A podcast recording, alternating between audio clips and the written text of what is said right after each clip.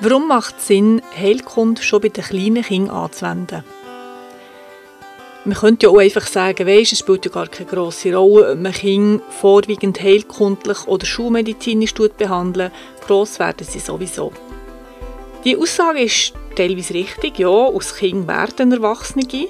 Aber es hat ein paar einige gute Punkte, die wir beachten könnten, warum wir sie wirklich heilkundlich oder homöopathisch in den akuten Fällen behandeln könnten. Dazu erzähle ich dir vier gute Gründe. Du hörst Naturheilpraktisch, der heilkundliche Podcast von mir, der Nadja Rödlisberger. Ich bin eidgenössisch diplomierte Naturheilpraktikerin und zertifizierte Homöopathin.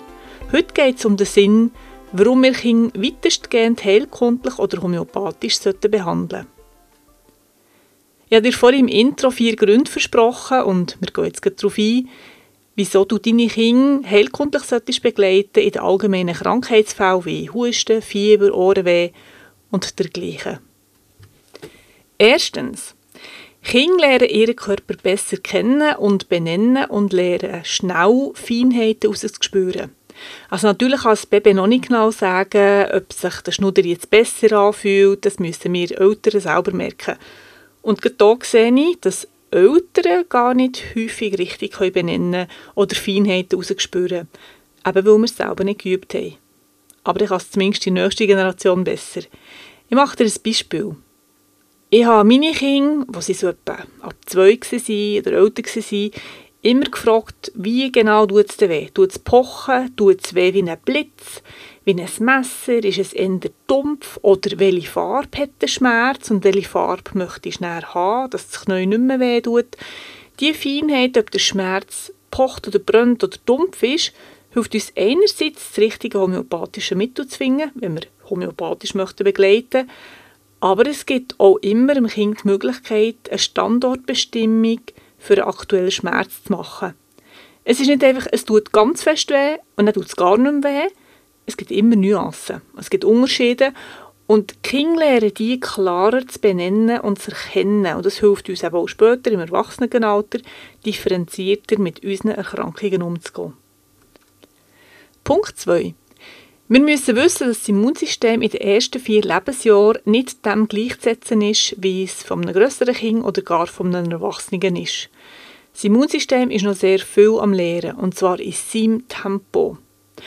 Und vor allem lernt es dann am besten, wenn wir möglichst wenig intervenieren, also keine schulmedizinischen Medikamente verabreichen, die nicht absolut notwendig sind, und hier möchte ich vor allem die fiebersenkenden Medikamente erwähnen und die vielen Impfungen, die das Baby in den ersten 24 Lebensmonaten bekommt.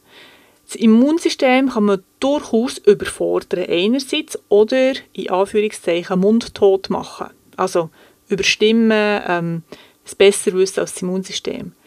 Und das heisst, es kommt nicht von ungefähr, dass wir so viele Kinder mit Allergien haben. Allergien können später zu Autoimmunerkrankungen führen, vor allem möchte ich hier den rheumatischen Formenkreis erwähnen.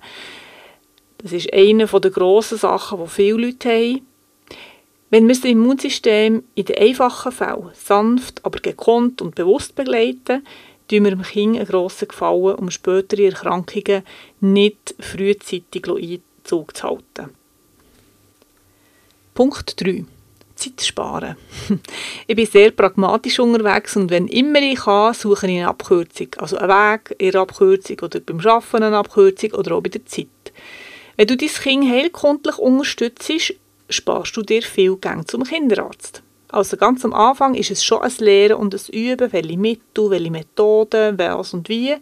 Aber mit der Zeit, vielleicht auch mit der Kinderanzahl und der Häufigkeit der Erkrankung, die die Kinder haben, wirst du immer schneller und zielsicherer sein, wenn es darum geht, zu entscheiden, ob du es selber noch behandeln kannst oder ob du jetzt gleich einen Schulmediziner musst zu Hilfe ziehen Ich kenne viele Familien, die gehen schon seit Monaten, teil sogar seit Jahren nie zum Kinderarzt. Nicht einfach, weil sie nicht gehen, sondern weil sie sich das Wissen haben können aneignen und so sicher sein, ähm, dass sie das Schiff durch die hohen Wellen selber steuern können, wenn ihre Kinder krank sind. Und Punkt 4, Geld sparen.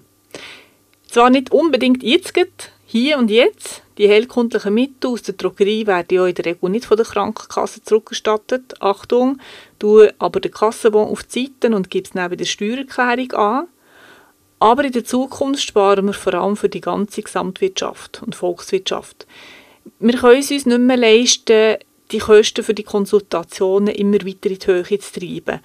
Natürlich, wenn es ein Notfall ist oder eine schlimme Erkrankung ist, absolut klar, da brauchen wir den Schulmediziner. Aber wir müssen wieder mehr deutliche Eigenverantwortung übernehmen für unsere Gesundheit und wir sind zuständig für die Gesundheit von unseren Kindern. Der Kinderarzt ist zuständig für die Krankheiten. Falls du jetzt Lust hast, deine Kinder künftig mit mehr Heilkunde oder Homöopathie durchs Leben zu begleiten, dann empfehle ich dir meine Webseite www.nadiarödlisberger.ch. Da gibt es einerseits meinen Kinderheilkunde Online-Kurs. Der kommt immer im Januar und im September, ich den launchen. Aber es hat auch viele weitere hilfreiche Blogs und Produkte, die dich unterstützen und dir Hilfestellung geben in der Heilkunde. Merci vielmals fürs Zuhören. Liebe Grüße, deine Nadia Rödlisberger.